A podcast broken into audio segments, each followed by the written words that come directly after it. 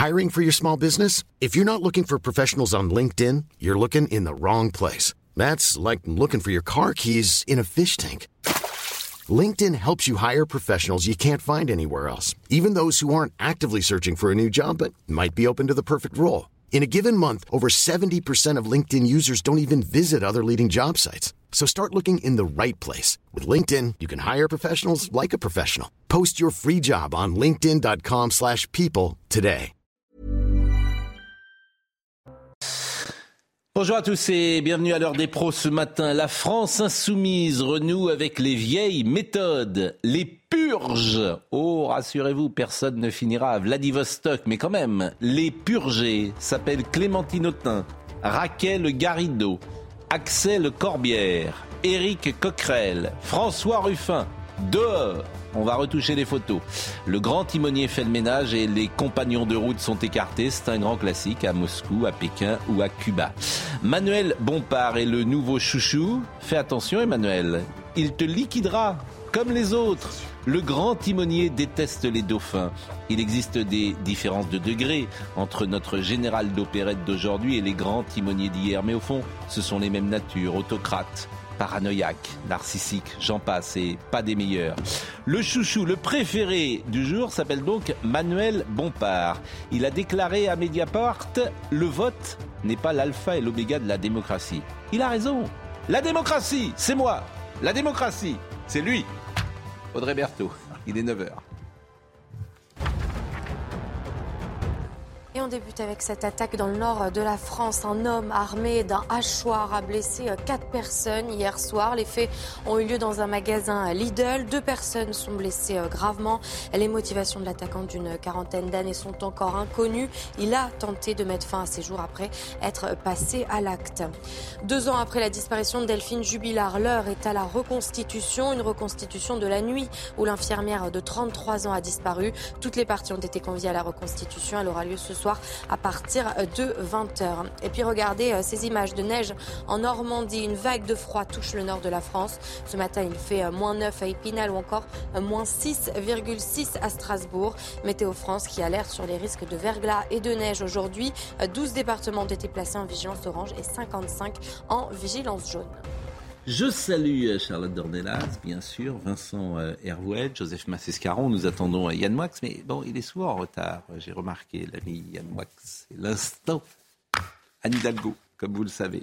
J- avant France-Maroc en demi-finale de la Coupe du Monde, une confrontation qui ne sera pas simplement sportive. On en a parlé pas mal hier.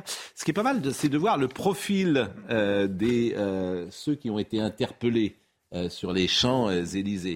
Alors, il y a eu, euh, comme vous le savez, 117 interpellations à Paris, il y en a eu 10 en Seine-Saint-Denis. Euh, le profil des interpellés, euh, c'est des hommes. C'est toujours ça qui est frappant. Toujours ça qui est frappant. 110 hommes qui sont. Il y a 32 mineurs et 85 majeurs. vous avez deux Algériens, 11 Marocains deux Tunisiens, un Équatorien, un Espagnol, un Italien, un Syrien et 98 euh, Français. Euh, sur les débordements de ce match, au moins 25 sont nés hors de France. Seuls 10 d'entre eux euh, sont domiciliés à, Paris. Ils ont été interpellés. Alors on ne sait pas encore les, sanctions. sur, ces, jeunes délinquants. Moi, ce qui m'amusait depuis 48 heures, c'est ça s'est pas si mal passé. C'est ça qui m'a vraiment intéressé. En fait, ça devrait se passer parfaitement bien. Il ne devrait y avoir aucun souci après un match de football. Aucun. Mais là, on se... d'abord, on s'habitue, manifestement, à des choses qui n'existaient pas il y a 40 ans. Bon, ça s'est pas si mal passé. Il y a juste 40 policiers, un tympan crevé. C'est pas si mal passé. Pas de mort. J'étais chez, sur les Champs-Élysées. Bonjour Pascal. Ah, bonjour Yann Champs-Élysées ce soir-là, parce que j'habite pas très loin. Oui. Très honnêtement, c'était la guerre civile. Ah bah ne dites pas ça, ça s'est pas si mal ah bah, passé. je suis désolé, j'ai des CRS, j'ai cru qu'on était en mai 68. Il y avait des CRS, mais partout, c'était, ils couraient. Enfin, je, Ah, non, mais c'était, c'était intéressant. Mais mercredi soir, les gens, ils vont pas sortir. Les supporters euh, français. Si moi, par exemple, j'ai des enfants, je dis à mes enfants, vous sortez pas. Au Maroc, est-ce qu'il y a eu des émeutes? Non. C'était la question que je vais vous poser? On en a parlé euh, hier. Mais le, ça, c'est pas si mal passé, qui est une antienne, m'amuse. Et notamment, alors, je l'ai dit hier, on va pas le répéter, mais la doxa sur tous les plateaux de télévision, Ça, c'est absolument. Les journalistes, les éditorialistes. Mais on revient toujours à cette Mais phrase. non, mais ça, c'est- Pascal, C'est- on revient toujours à cette phrase de Peggy que Joseph connaît, que j'adore. Qui est, il est difficile de dire ce que l'on voit, mais il est plus difficile encore de, de voir ce que l'on voit. Cette phrase est C'est sous leurs yeux. C'est sous leurs yeux. La violence. On l'a décliné Bon. d'ailleurs. Et, et pas simplement, il faut le dire aux personnes, pas simplement à Paris. Là, je veux parler Oui. que du match entre le Maroc et la Belgique. Si vous alliez à part, moi, je suis par exemple à Dijon, on vous expliquerait que place de la République, pour être Oui. concret, c'était vraiment l'émeute. Eh oui, mais, mais ça n'existe pas. Ça n'existe pas. Soyez positif. C'est que positif. s'ils gagnent, c'est l'émeute, mais s'ils perdent, c'est l'émeute. Bon. Oui, ah, mais c'est pas le, le mot émeute est recusé aussi. J'ai vu les petits. euh, comment dire euh, les, les petits porte-parole de la Doxa dire. la euh, liesse. oui. La liesse. Je les citerai pas, mais je les ai vus dire Ah non, c'est émeute, c'est Villiers-le-Bel. Hein ah monsieur, et puis ils prennent des témoins pour bien. Ah monsieur, c'est émeute, c'est pas la même chose. hein. Bon.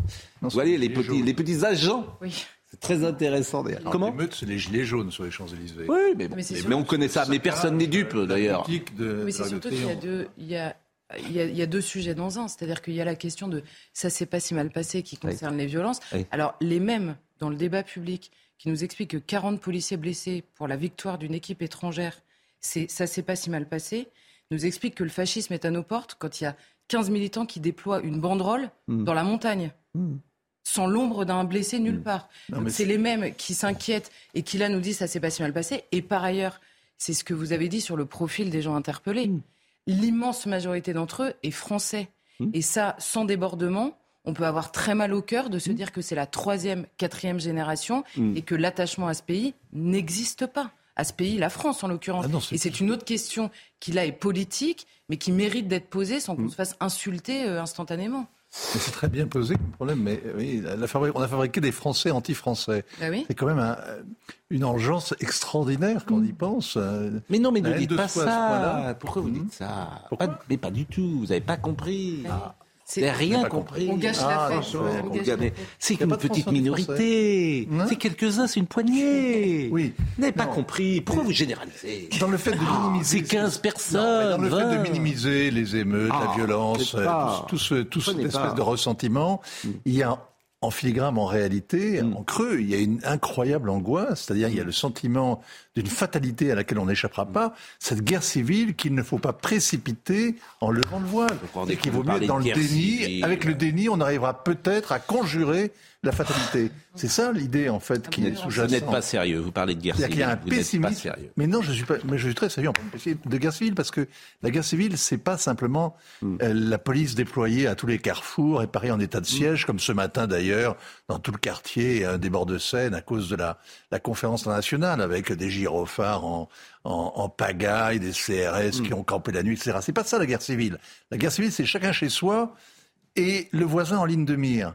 La guerre civile, c'est autrement plus grave. Et quand on y rentre, on ne sait pas comment on en sort. Et ça laisse des traces terribles. Non, non, c'est la pire des guerres. Celle où on connaît vraiment l'ennemi. On le connaît bien. Il vous ressemble.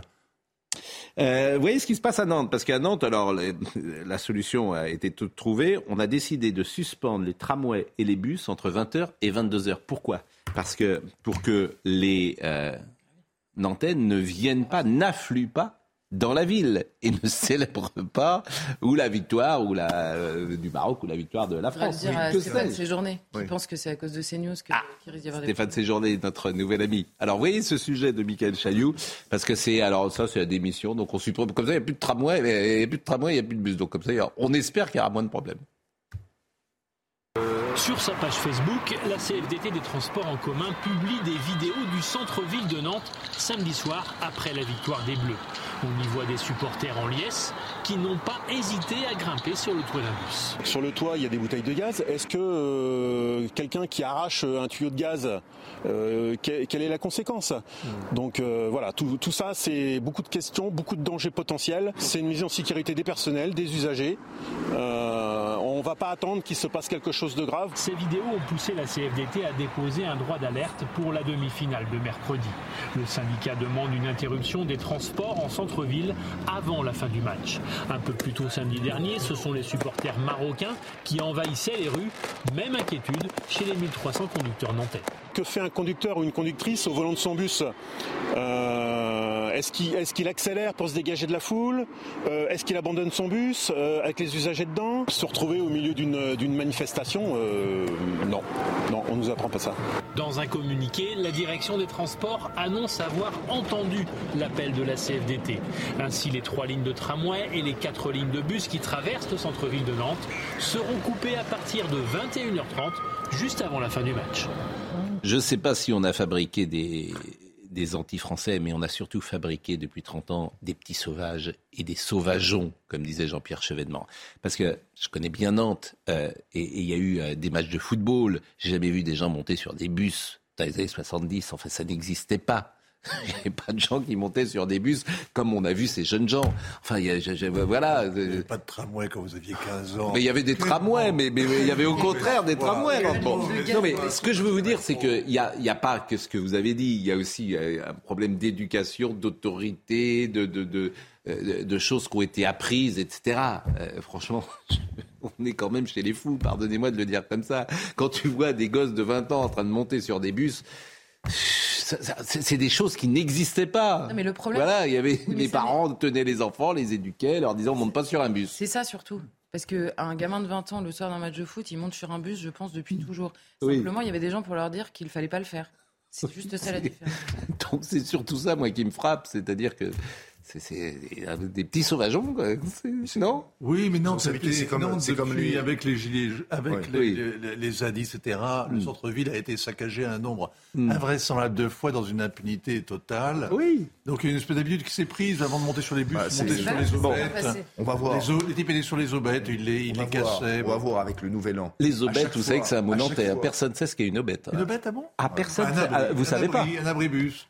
Ah, le, mot c'est un mot, avec votre c'est un mot avec votre pochon, exactement. Ça, c'est un mot nantais. Et vous savez pas ce que c'est qu'une aubette. Alors à Nantes, l'abribus s'appelle aubette. Je ne sais pas pourquoi. il y a qu'à Nantes. beaucoup sur les plateaux, mais à Nantes, c'est et le mot et le mot pochon également est un mot nantais. Tu as mis ton pochon? Tu as appris ton pochon?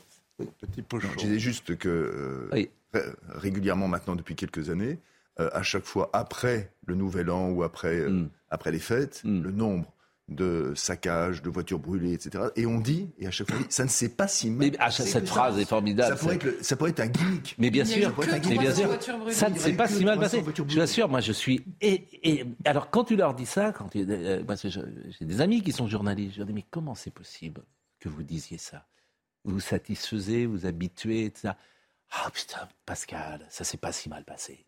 Pascal, Pascal, euh, pas Blaise Pascal, hein, Pascal. Quand on fait un parallèle. Ils invoquent pas quand ils me voient Blaise Pascal. Quand on fait un parallèle, on va accuser d'être un parallèle malhonnête entre la jeunesse iranienne qui sort pour tout casser, pour changer un régime, pour avoir un peu de liberté, et la nôtre qui sort pour mm. tout casser gratuitement, tout court, sans mm. la moindre raison idéologique ni quoi que ce soit, mm. c'est vrai que les images mises en parallèle font un peu mal au cœur. On va appeler Christian Vella dans une seconde. Alors Christian Vella, peut-être les plus anciens s'en souviennent, il était journaliste, moi je l'ai connu à TF1, il, faisait, euh, il était spécialiste de, d'auto et de moto, figurez-vous, de Formule 1, etc. Il a, on a longtemps travaillé ensemble et il vit aujourd'hui à Rabat. Il y avait une émission qui s'appelait Automoto. Auto, elle existe toujours, je crois, Automoto. Et euh, il vit aujourd'hui à Rabat. Christian Vella, ça a été un grand journaliste, c'est un grand journaliste journaliste un jour journaliste toujours, et il va nous dire comment euh, le Maroc se prépare, ou euh, ce qu'il pense de l'atmosphère du Maroc, parce que nous sommes deux pays amis, il n'y a pas de souci avec euh, le Maroc, il n'y a pas de manifestation avec le Maroc. Je lui dis bonjour à Christian, je ne sais pas s'il est déjà là, mais avant cela, on va voir un sujet sur les binationaux qui sont tiraillés d'une certaine manière, en tout cas certains, parce qu'ils ont la double culture et, ils ne savent pas s'ils doivent supporter le Maroc ou la France. Vous voyez ce sujet de Florent Couvillier. Le choix. Mina est franco-marocaine. Elle tient une épicerie à Vincennes dans le Val-de-Marne. Et à la veille du match de la France contre le Maroc, elle se sent tiraillée. On ne peut pas choisir en fait, on est pour la France et le Maroc.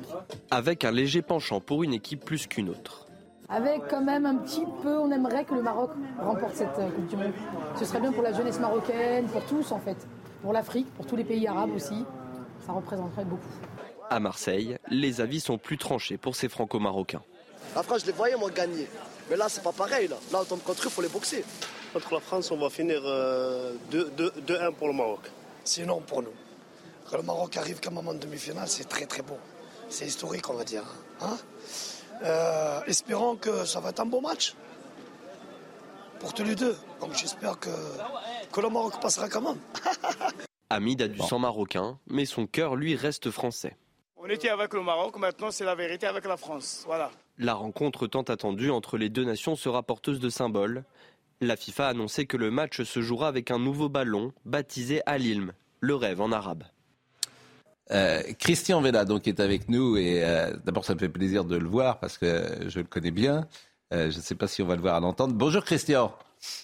Bonjour Pascal. Ça me fait plaisir de vous voir. Alors votre histoire, c'est l'histoire d'un bah, Français né après-guerre, c'est-à-dire que vous êtes né à Tunis, en Tunisie plus exactement. Vous êtes né à Sfax en 62. Vous êtes euh, entré en France. Ça a été une douleur pour vous, euh, l'enfant euh, de la Méditerranée.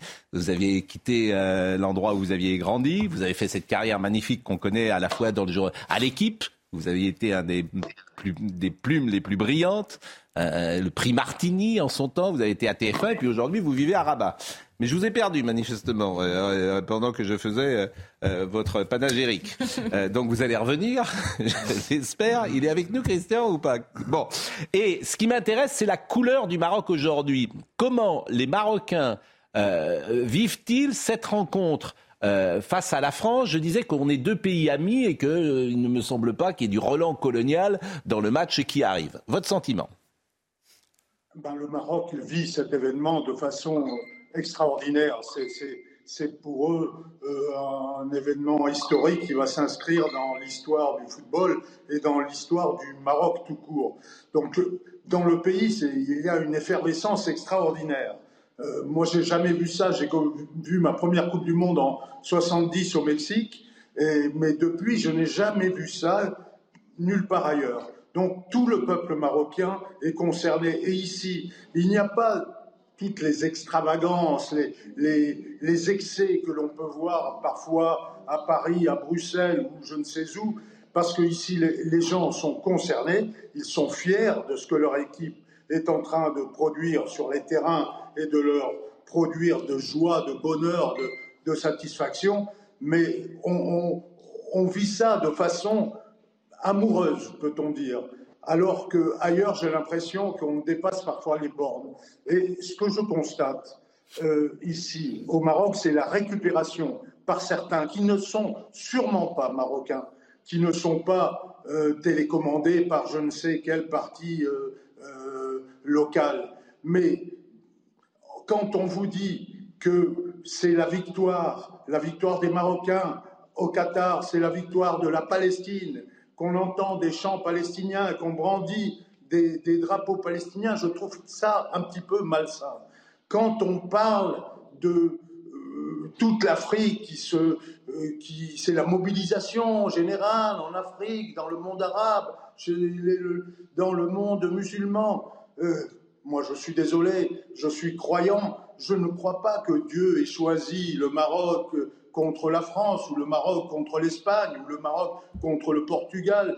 Le Dieu, si on, le, croit en lui, il n'est pas sélectif, il est, égal pour tous les hommes. Donc j'entends des choses, je lis des choses qui me dérangent, parce que ça, c'est la récupération qui donne une mauvaise image du Maroc à l'étranger, à l'extérieur. Bah merci euh, Christian de, ce point de vue. Vous allez voir le match où vous vous êtes à Rabat là en ce moment? Non, je ne suis pas à Rabat pour des raisons euh, de médicales pour mon petit bonhomme, vous connaissez. Euh, je suis à Stade et bien avec mon épouse qui est marocaine, euh, nous allons faire match à part. Voilà, chacun de son côté, parce que je ne veux pas que le téléviseur souffre de nos, de nos excès. Et c'est comme ça. Je voudrais préciser quelque chose. Parce oui. Savez-vous, je ne pense pas que l'hymne marocain qui s'appelle Walid al-Watani. La musique a été composée par un Français, un capitaine, chef de musique de la garde chérifienne qui s'appelait Morgan, Léo Morgan, Léo Morgan. Et c'est le roi Hassan II en 1969, en prévision de la Coupe du Monde au Mexique en 70 où les Marocains étaient euh, qualifiés, a décidé de lancer un concours de poésie pour donner des paroles à cette musique composée par un Français. Et c'est, ça, ça, a donné l'hymne marocain qui est repris aujourd'hui avec ferveur hmm. par tous les joueurs et par tout le peuple marocain. Eh ben merci. Merci, Christian. Euh, pour le drapeau marocain. Avec plaisir. même chose. Merci. Euh, bah, on vous embrasse. Et puis, euh, je pense que beaucoup de gens ont eu plaisir à avoir de, de vos nouvelles. Merci, euh, Christian, et bon match euh, au Maroc. C'était, c'était, c'était top. C'était vraiment intéressant. Je, je, je rajoute juste, de même que pour le drapeau américain, euh, américain marocain, pardon, de même pour le drapeau marocain, qui a été notamment conçu avec l'appui, avec l'aide du maréchal Lyotet il faut le dire. Alors, racontez-nous le rapport entre la France et le Maroc. Je dis depuis euh, deux jours qu'on est pays amis. Est-ce que j'ai raison, euh, Vincent euh, Herouette Oui. On n'est pas. Dans le Maghreb, la Tunisie, l'Algérie, le, Maroc, on a trois rapports différents. Ah et ce serait faux de, de, comment dire, de, faire des parallèles entre ces rapports qui sont très distincts. Bah, d'ailleurs, il n'y a, a, pas véritablement de Maghreb, d'union du Maghreb, parce que les trois pays sont très très différents. En fait, il y a la Tunisie, le Maroc et au milieu, il y avait une sorte de béance. Le Maroc, c'est pas plus qu'un pays ami, c'est un pays à ses frères. Vous savez, on a peut-être fabriqué, c'est peut-être un officier français qui a fabriqué euh, l'hymne al-Watani al-Watan, mais la vérité, c'est que le Maroc existait en tant que royaume avant la France, avant Capet, mm. euh, et depuis des siècles. Ah bah. Il n'y a que c'est un pays qui a une histoire euh, millénaire, qui a une histoire, très longue histoire, une, très, une conscience de soi-même très vive, c'est une histoire avec toutes sortes de, péripéties, mais il y a un sentiment national au Maroc qui n'a rien d'artificiel. Ils n'ont pas besoin, pour exister, de s'opposer à l'océan, à la Méditerranée, aux Algériens, aux Français. Les Français ont exercé un protectorat pendant une période donnée. Ça s'est terminé pacifiquement. On n'a jamais, la France n'a jamais nié euh, l'existence d'un monarque hein, et d'une et d'une nation, euh, d'une nation marocaine. Et donc les choses se sont passées avec Lyotet euh, assez facilement. Et on est resté. En plus, ce sont deux peuples de paysans. Euh, les Marocains, aujourd'hui encore, hein, exploitent leurs leur, terres, et les Français ont été pendant pendant 1500 ans. Pendant les 20 rois qui en mille ans ont fait la France et la suite, eh bien, ont été effectivement attachés à leur, à charrue et à leur, et terre. Donc, ça fait des mentalités assez proches, plus la langue en commun, euh, qui est un, héritage de la colonisation, plus une conception du monde aussi où on s'est rapproché pendant très longtemps, on était très proches. C'est plus le cas aujourd'hui. C'est-à-dire que entre les équipes gouvernantes en France, dirigeantes en France depuis 15 ans, et Rabat, il y a quand même plus que des urticants. Pourquoi Alors qu'on était proche d'Hassan II et on l'est moins de Mohamed VI. Alors, il y avait la guerre froide, il y avait un autre contexte euh, international, mais surtout ce qui s'est passé depuis, euh, depuis quelques années, c'est la multiplication de la part des Français. Euh, il y a des querelles entre services de renseignement d'abord. Il y a des querelles, mais des querelles profondes, hmm. vives, avec toutes sortes d'épisodes qu'on ne va pas raconter ici, mais, mais, mais, mais agaçantes. Par exemple, la dernière chose qui est ulcérée les Marocains, c'est qu'à l'occasion d'une visite du roi euh, Mohamed VI à Paris, une visite privée, euh, il y a quelques, quelques mois, cet automne, eh bien, euh, on a tourné une vidéo qui semblait l'incriminer parce qu'il sortait d'un restaurant et il donnait l'impression de tituber, ce qui n'est pas le cas d'ailleurs. Mais bon, cette vidéo a été immédiatement diffusée sur les réseaux sociaux. Et ça, pour les Marocains, c'est un coup, un coup monté des services français pour, hmm. En quelque sorte, incriminer, déstabiliser. C'est pas l'histoire des visas c'est des histoires plus, un peu plus graves. Hmm. Et fondamentalement, il y a une ligne d'horizon pour les Marocains sur le plan politique qui, est, qui conditionne toute leur vie politique, qui est l'affaire du Sahara occidental. C'est une affaire qui date depuis de 50 ans. Hmm. Ils revendiquent la, la, la, souveraineté sur le Sahara occidental. Avec les Américains. Avec une femme qui avait été enlevée pendant des années. Pardon Il y avait une femme qui avait été enlevée pendant des années. Non, ça c'est François Clos, oui. ça c'est au Tchad.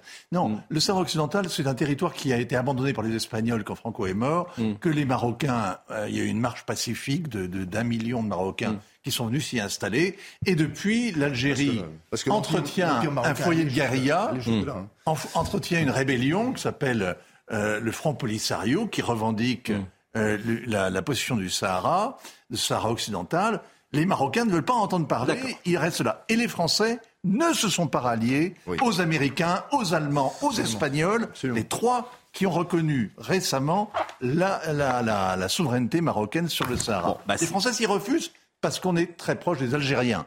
C'est ça le problème. C'est bien de faire. Le problème, c'est l'Algérie. Hmm. Voilà. C'est bien de faire un point euh, géopolitique sur euh, les rapports entre la France et, le Maroc. Euh, non, ne partez pas, loin de là. Emmanuel Macron sera au Qatar. Il a raison d'aller au Qatar? Bah, Évidemment, oui, bien sûr. il n'est pas allé pour les... le roi, d'ailleurs. Ah, Mohamed VI, vous croyez que. Je crois pas oh, Écoutez, en quart de finale, pourquoi pas On est en demi, hein, vous avez manqué un match. On est en demi-finale demain. Oui, en demi-finale. Je sais que le football, c'est loin de la, non, non, non, de, de, de, de, la grande bourgeoisie française, mais, mais, ça reste qui est plus préoccupé par le hockey sur gazon. Mais, mais en revanche, ah, arrêtez, arrêtez, trop facile. Mais, c'est pas de votre niveau, c'est faible ça. là, là, non, mais je crois, et, je crois que Mohamed, je suis pas, je, je, je, sais pas si Mohamed VI sera là-bas, mais en tout cas Emmanuel Macron, il sera. Hein Emmanuel Macron y sera et vous avez vu que euh, Amélie euh, Oudéa Castéra y était et elle avait mis euh, des, elle a fait passer des messages subliminaux. Oui, et vous n'y serez pas vous-même. Non, bah, non, mais je... mais c'est pas digne de vous. C'est quoi ce coup de pied de là Franchement? Bon, on va marquer une pause. on va parler d'Emmanuel Macron et des. Alors, je disais hier soir, il y a, peut-être deux Emmanuel Macron. Parce qu'il y en a un qui est en masque et l'autre qui est sans masque. Je me demande s'ils sont pas deux maintenant. Oui. Souvent, je dis ça. Ça expliquerait beaucoup de choses. Hein. Ça expliquerait beaucoup de choses, je vous assure. Il a en fait trouvé quelqu'un qui parlait à sa hauteur. je me demande s'il n'y a, pas, bon, y a pas ce, côté-là. On parlera également des retraites parce que figurez-vous que hier, Emmanuel Macron précisément s'est levé en disant il y a Noël dans 10 jours, dites non. j'ai peut-être pas, j'ai peut-être pas, annoncé les retraites. C'est peut-être pas une si bonne idée. Ils ont, ils ont compris qu'il y avait euh, Noël dans 10 jours. Alors ils t'inventent des trucs euh, comme pour euh, la réforme des retraites. C'est bien parce que ça montre la perspective qu'ils ont. C'est juste, voilà. Les purges, les grandes purges, les grandes purges du système. Moi j'aime bien ça, les purges. Et j'aime bien, j'adore la phrase. De, Un homme qui tombe. J'adore la phrase de, de Manuel Bompard. Le vote n'est pas l'alpha et l'oméga de la démocratie. Ça c'est magnifique. Il l'a dit, il l'a dit, moi j'invente rien. Hein. Il l'a dit à Mediapart. Lui, il l'a dit, mais Macron le fait toute la journée, ça gêne beaucoup moins les gens. Hein. Il n'a pas tout à fait tort. Ben oui. Ah bah, mais, moi, je suis... C'est une partie de la démocratie. Mais... Oui, oui, mais, mais, oui, Non, mais aujourd'hui, c'est de loin la part la plus minoritaire de la démocratie. Et on parlera également cinéma parce qu'on recevra Vincent Perrault tout à l'heure qui a fait un jeu de cinéma. Et là, je vous invite, parce que c'est bientôt Noël, quels sont vos dix films préférés? Et 10, Tu demandé. Vous en donnez 10 Ah non, mais quels sont les. Ça change tous les jours Les dix films préférés, ça change tous les jours. Ah bon bah Alors quels sont les dix films que vous voyez le plus souvent Pas des gens on, évolue. Quels sont les dix films quel, est le film que vous voyez le plus souvent Pro. Euh, non, je crois que celui que j'ai vu le plus souvent dans ma vie. La soupe aux choux Non, non, je crois que c'était une fois dans l'Ouest. Ah. Oh, non, ah oui. non, mais, non, mais, je vous dis la vérité. Vous oui, non, mais celui que j'ai vu le plus de fois dans ma vie. Dans, Allez, la pause et on revient tout de suite. C'est kitsch. Bah, je pensais que c'était Pouic Pouic. Il est 9h31, Audrey Berthaud, le rappel des titres. Adrien Quatennens, comparé aujourd'hui euh, à Lille, le député de la France euh, insoumise a reconnu avoir donné une gifle à sa femme avec qui il est en instance de divorce. Il est jugé pour une procédure rapide proposée aux auteurs d'infractions qui reconnaissent les faits. Son épouse, qui a déposé euh, deux plaintes pour violence et harcèlement, ne sera pas présente. Certains Français refusent de se soigner. Le Parisien publie ce matin le baromètre 2022 des franciliens. En Ile-de-France, un Français sur trois a reporté ou renoncé à des soins en 2022 en cause des délais d'attente trop long ou encore des difficultés financières. Et puis l'Union européenne adopte une taxe carbone aux frontières. Le but, adopter un mécanisme inédit visant à verdir les importations industrielles de l'Europe en faisant payer les émissions carbone liées à leur production.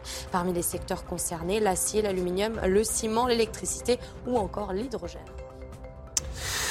Euh, Emmanuel Macron. Souvent, alors euh, j'entends parfois des gens qui me disent Ah, vous n'êtes pas gentil avec le président Macron, etc. Je, je montrais à Joseph un tweet de SoFoot. Oui. SoFoot qui est. Ah excusez-moi, hein, parce que. Euh, SoFoot qui est. Oui. Et qui, qui écrit Espagne, Portugal, le Maroc a fait tomber la péninsule ibérique encore plus rapidement qu'au 8e siècle, mais le plus dur reste à venir avec la revanche de Poitiers.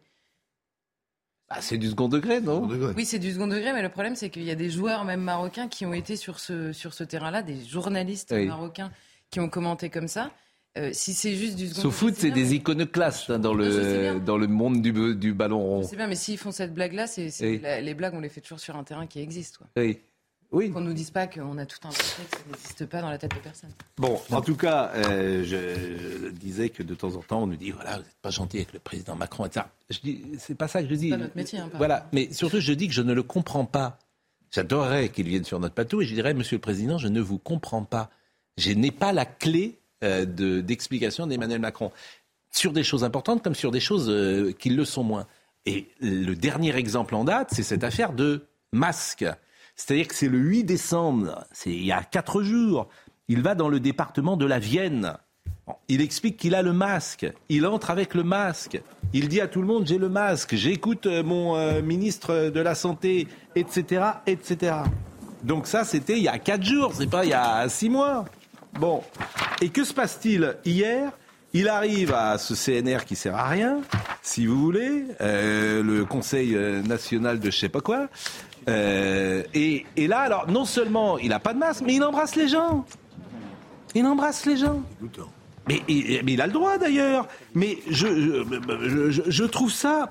Je ne comprends pas Emmanuel Macron. Donc si vous, vous le comprenez, si vous avez une. Une... Alors évidemment, c'est quelque chose d'accessoire, ce que je vous dis là, c'est pas le plus important.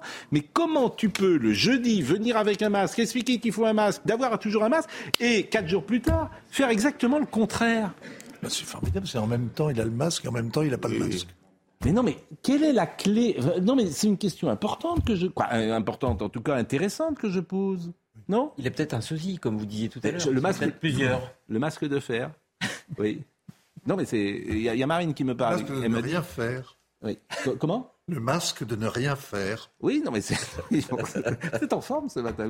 C'est un bel esprit. Il y a un côté, il y a un côté un peu la recherche de, chez vous. Il y a un côté salon euh, proustien. vous voyez? Euh, il y a quelque chose. Charlus. non, Charlus, non. Je suis pas sûr. Je suis pas sûr. Ni, Salou ni Charlus.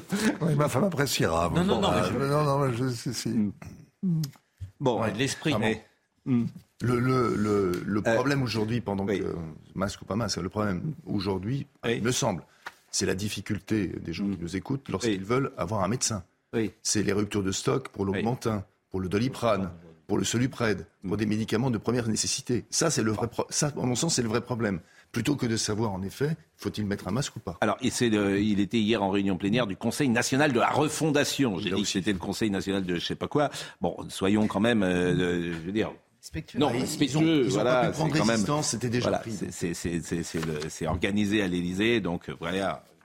Alors, en revanche, il y a quelque chose qui m'a amusé, qui est vraiment l'esprit français. Euh, il y a un sondage. 76% des Français sont favorables au retour du masque obligatoire dans les transports. Ça, je suis passionné par ça. Bon, mais quand tu rentres dans les transports, il n'y a personne qui porte le masque. Parce que c'est pas obligatoire. Mais, il, devrait avoir 76% des gens non, qui... mais ce qu'ils aiment, c'est que ce soit obligatoire. Pascal, souvenez-vous que lorsque le vaccin était impossible à obtenir, tout le monde voulait se faire vacciner. Une fois qu'on avait les vaccins, plus personne n'était là. C'est le syndrome Parmentier. Ils savaient que c'était possible, donc plus personne ne pouvait être C'est le syndrome Parmentier. C'est un peu ça. Paraît-il que euh, les pommes de terre Louis XVI avait barricadé le champ de pommes de terre pour faire croire que c'était extraordinaire contre les Français des sapeurs. C'est le syndrome Parpentier. Bon. Alors, euh, et, et alors. Quel gâchis, oui. bien sûr. Bien sûr, mais non, mais ça, oui. Alors, c'est pas les mêmes salons. Vous fréquentez pas les mêmes salons. Ah bah non, bah attendez, on n'est pas du même milieu. Hein, voilà, vous ne fréquentez pas les mêmes salons. Bon, retour du masque obligatoire dans les lieux publics. 58% euh, des Français sont, sont favorables. Euh, 58% donc euh, dans les lieux publics. On va écouter Monsieur Megerman, qui lui maintenant, alors lui aussi change un peu. Il était avant très euh, directif, il l'est un peu moins. C'est la responsabilité. Comment? C'est la responsabilité déjà. on joue sur la responsabilité. Il faut faire une recommandation forte, mais à mon sens, pas une obligation. Nous ne sommes plus dans la même situation euh, que 2020 face à une maladie nouvelle pour laquelle il n'y avait pas euh, de prévention efficace contre les formes graves de la maladie, où chacun d'entre nous, même euh, jeune, même en bonne santé, pouvait mourir de façon indue s'il attrapait le virus. Aujourd'hui, la majorité des personnes vaccinées à jour l'infection par la Covid-19 est synonyme d'une petite infection virale saisonnière sans plus de complications. Mais effectivement, il y a les personnes les plus fragiles, celles qui ont des comorbidités lourdes, celles qui sont immunodéprimées, et celles-ci, bien sûr, elles-mêmes doivent porter le masque pour se protéger du risque d'une euh, contamination. Rien de nouveau, évidemment, par rapport aux informations. Alors, les chiffres, moi j'ai l'impression qu'on est plutôt sur une baisse de l'intensité de l'épidémie. J'ai l'impression qu'on arrive au bout de, du pic, si j'ose dire.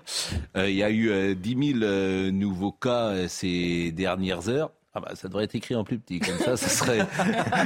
je veux dire, c'est le, c'est le ZU. Vous savez, c'est pour, c'est pour, c'est pour voir. Si vous êtes devant votre téléviseur, ne soyez pas surpris. On, teste pour savoir si vous euh, avez une bonne vision euh, le, le, matin, si vous voulez. Il y a 634 euh, taux d'incidence.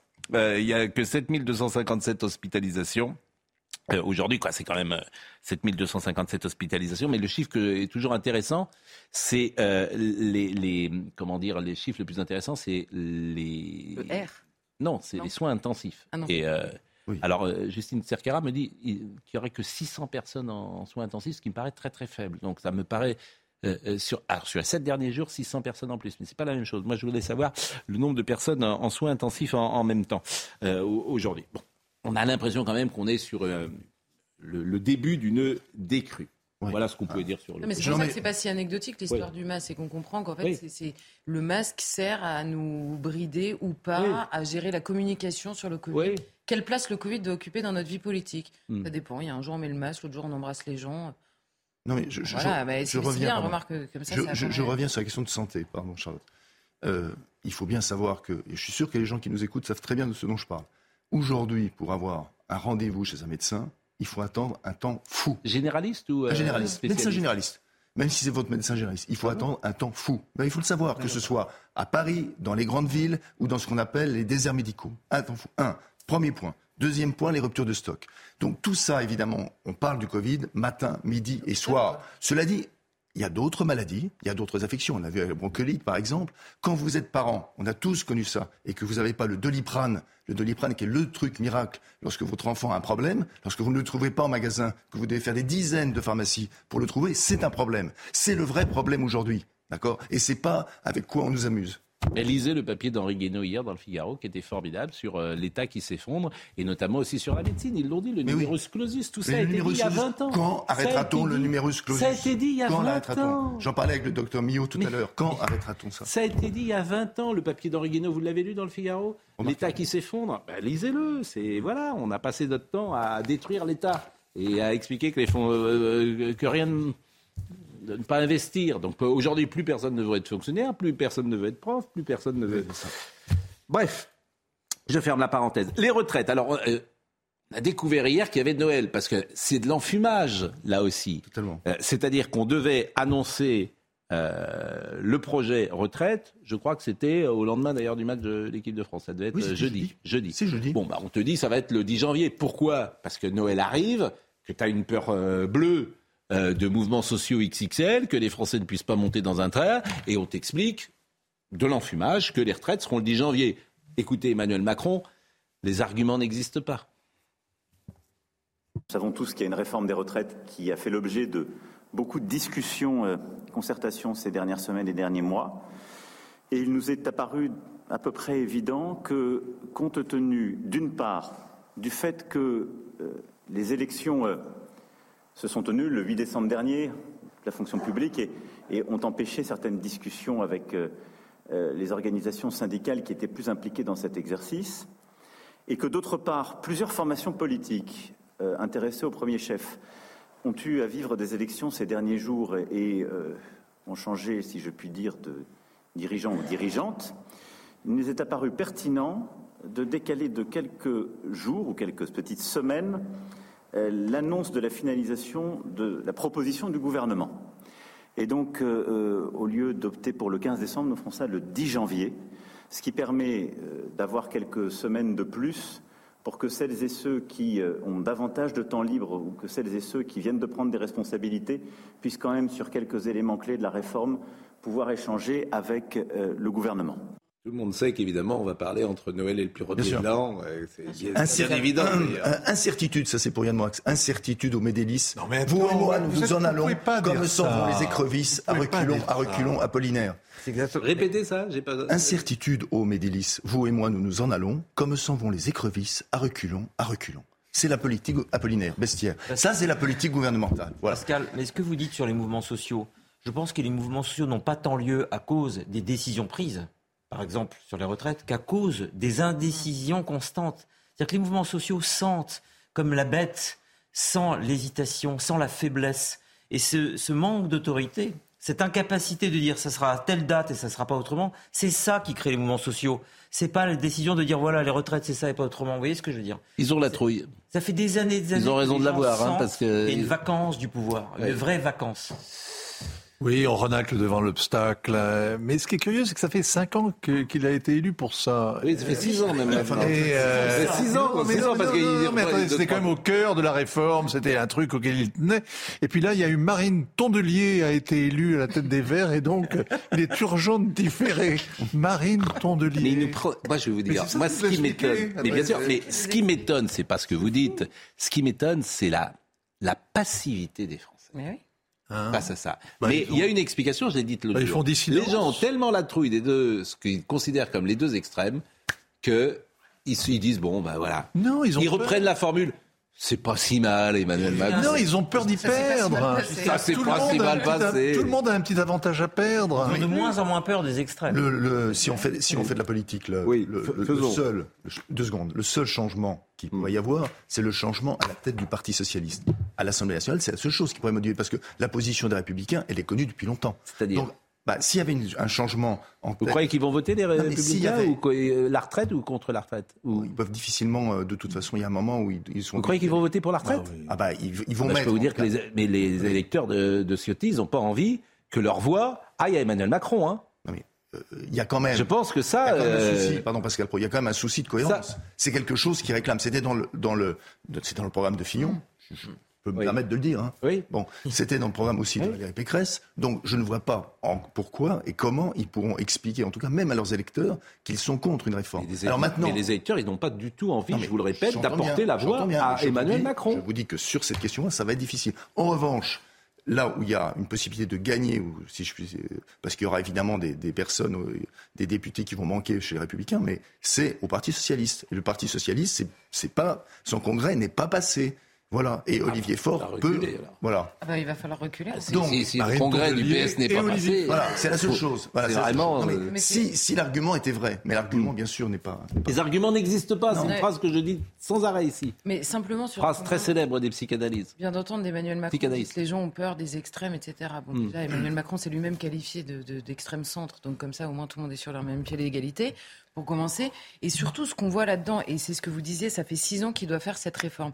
On a vu pendant le premier quinquennat, parce qu'Emmanuel Macron, en face du risque des extrêmes, c'est la rationalité, c'est la préparation, c'est le maître, le, Mozart de la finance, c'est sérieux, quoi. On va y arriver. Mm. Or, ça fait six ans qu'il doit faire cette réforme. Pendant son premier quinquennat, elle n'est pas faite parce qu'elle était mal préparée au bout de deux ans.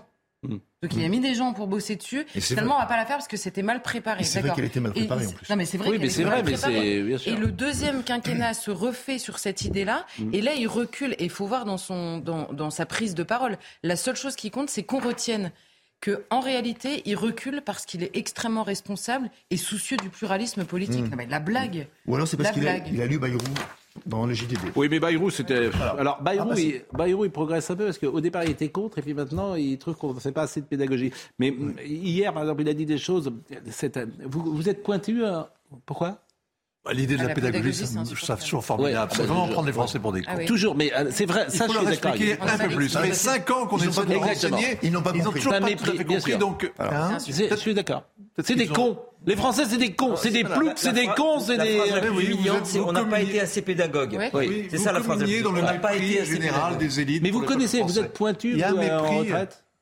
bah, Parce que, bah, par exemple, quand euh, hier, euh, avant-hier, François Bayrou dit l'État paye 345 milliards, ça coûte 345 milliards les retraites à l'État. Vous savez ce que ça veut dire cette phrase? Non, je ne sais pas. Bon, bah, c'est ce qu'il a dit. Ce que je sais en revanche, c'est le, le hold-up de l'État sur Agir Accord. Oui, mais finalement, ça va pas se faire. La, la, seule chose qui, qui marche. Oui, mais ça va pas se faire. Ils veulent pas le piquer. Finalement, ça va pas se faire. Ils vont pas, ils vont laisser Agir Carco, euh, qui est, indépendant. Est-ce qu'ils ont le choix le...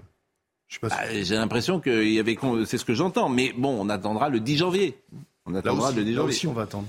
Bon, mais ce qui serait bien aussi, c'est de mettre à égalité les privés et le public. On en a parlé hier. Les retraites du privé, c'est sur les 25 dernières années. Les retraites du public, c'est sur les 6 derniers mois. Ça, c'est. Mais non, mais moi, j'ai dit une petite expression hier qui m'a fait sourire, qui n'est pas de moi d'ailleurs.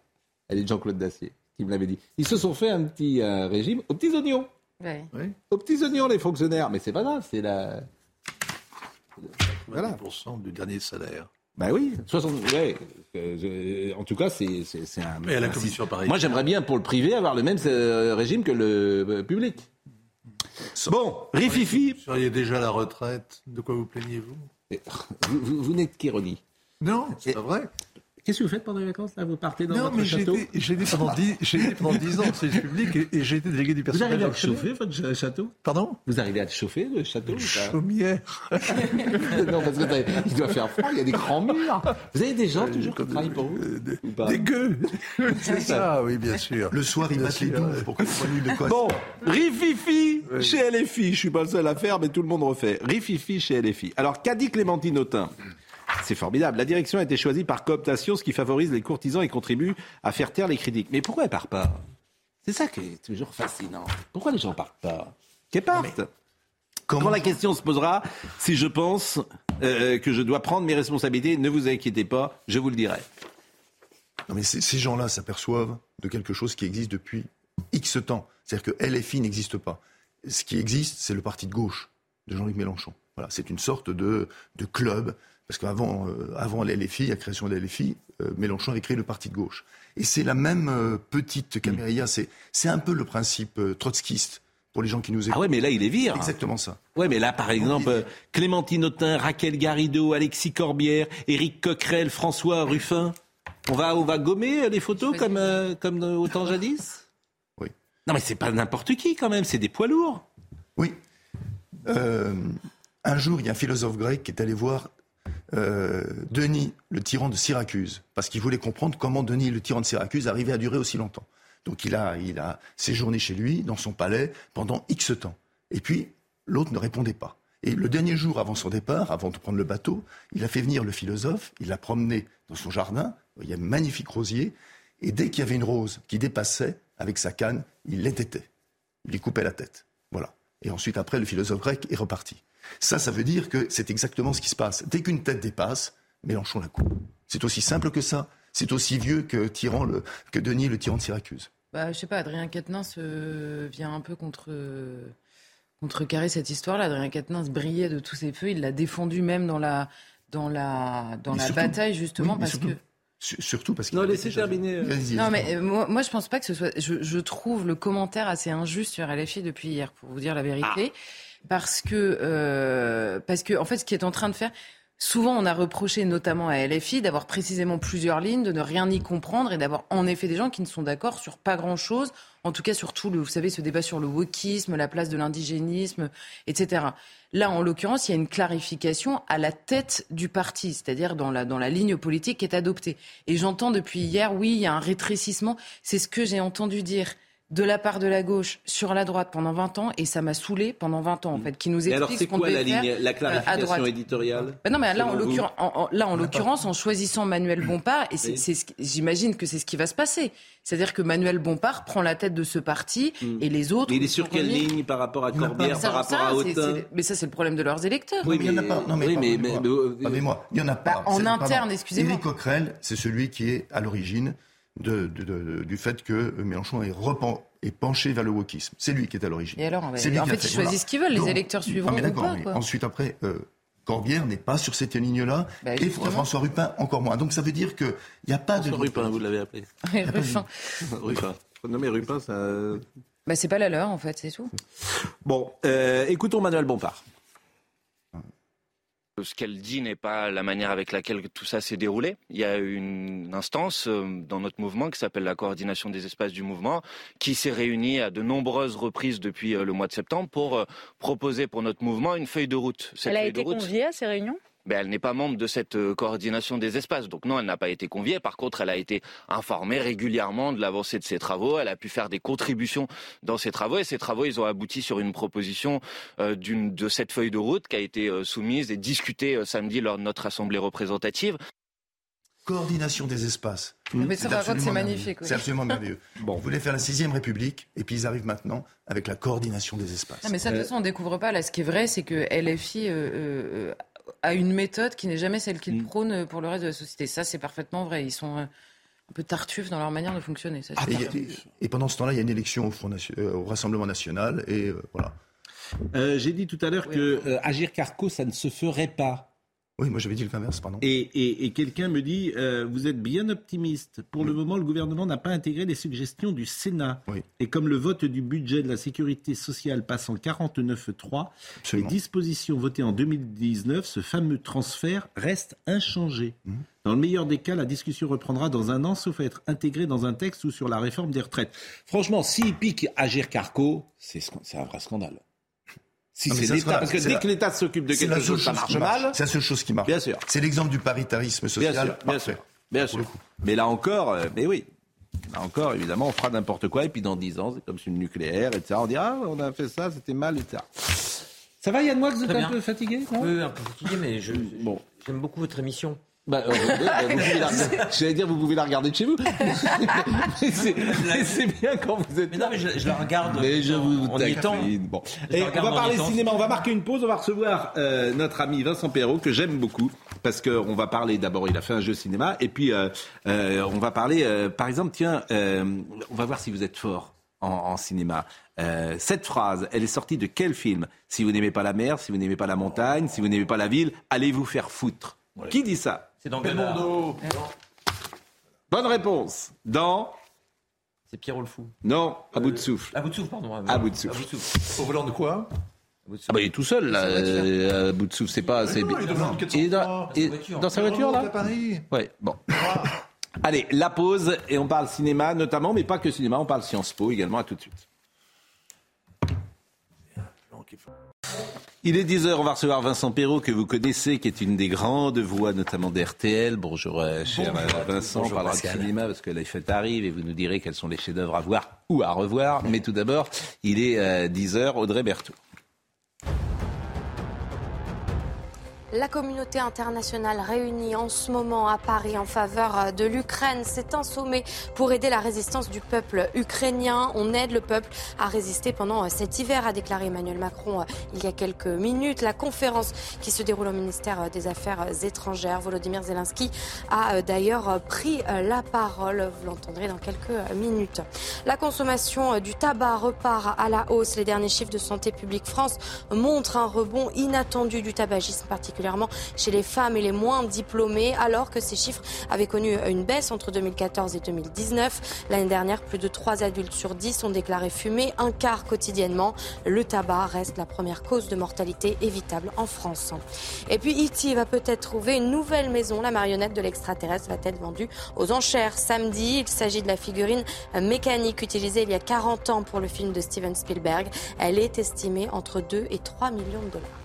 Ça fait une transition toute trouvée avec euh, notre ami euh, Vincent Perrault, qui a trouvé, euh, alors qui a publié comment dire, un jeu pop pop Cinoche, c'est un jeu cinéma avec des questions. On jouera tout à l'heure à la fin de l'émission. Mhm. Merci d'être avec nous. Merci à vous, Pascal. parce que le cinéma, euh, c'est bien quand arrivent les fêtes. Et puis nous, on fait partie d'une génération qui aimions aller dans une salle, partager, mais faire la queue.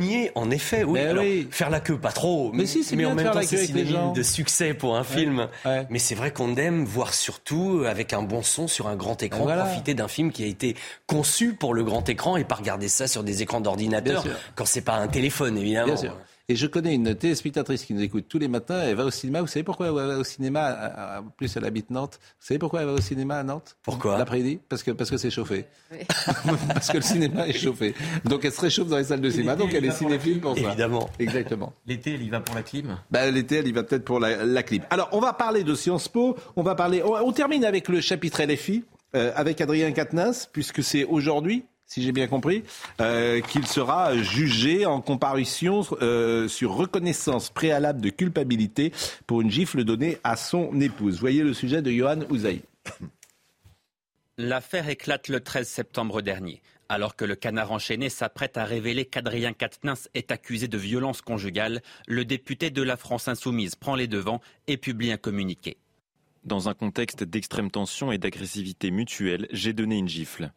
L'affaire devient immédiatement politique. À l'Assemblée nationale, certains députés de la majorité estiment qu'Adrien Quatennens n'a plus sa place dans l'hémicycle. Mais la France insoumise ne lâche pas celui qui est encore perçu comme l'héritier de Jean-Luc Mélenchon. Notre groupe s'est réuni, nous en avons discuté collectivement. Aucun d'entre nous ne s'est exprimé dans la direction de demander à Adrien Quatennens de renoncer à son mandat de député. Malgré ses soutiens, la tempête politique est trop forte. Adrien Quatennens se met en retrait pour, espère-t-il, mieux préparer son prochain retour. Mais l'affaire prend une autre tournure. Le 23 novembre dernier, Céline Quatennens sort du silence. Elle accuse cette fois son mari de violence physique et psychologique depuis plusieurs années. Adrien Quatennens dément fermement, mais les soutiens politiques se font alors plus rares. Certains membres de la NUPES estiment cette fois qu'il doit démissionner. Adrien Quatennens, et suite à la parole posée hier pour la première fois par Céline Quatennens, ne peut pas siéger à l'Assemblée nationale. Adrien Quatennens comparaît aujourd'hui lors d'une procédure de plaidé coupable. Son avenir politique, lui, est toujours en suspens. Charlotte Dornelas, euh, est-ce qu'Adrien Quatennens doit arrêter la politique? C'est compliqué parce qu'il y a. Est-ce qu'il doit arrêter? Non, il n'a pas été condamné à arrêter, donc c'est pas à moi de décider s'il doit continuer ou pas.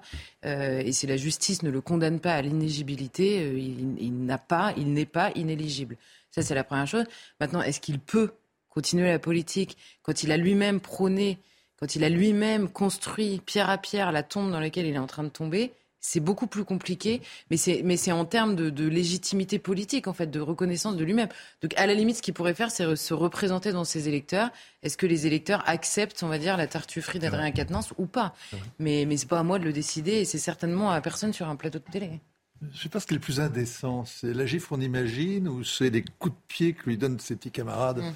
Ce déballage, en tout cas, est. C'est la gifle. C'est la gifle. C'est la gifle. Oui, le gif sans aucun doute. Mais, hmm. ah oui, mais, bon, la question.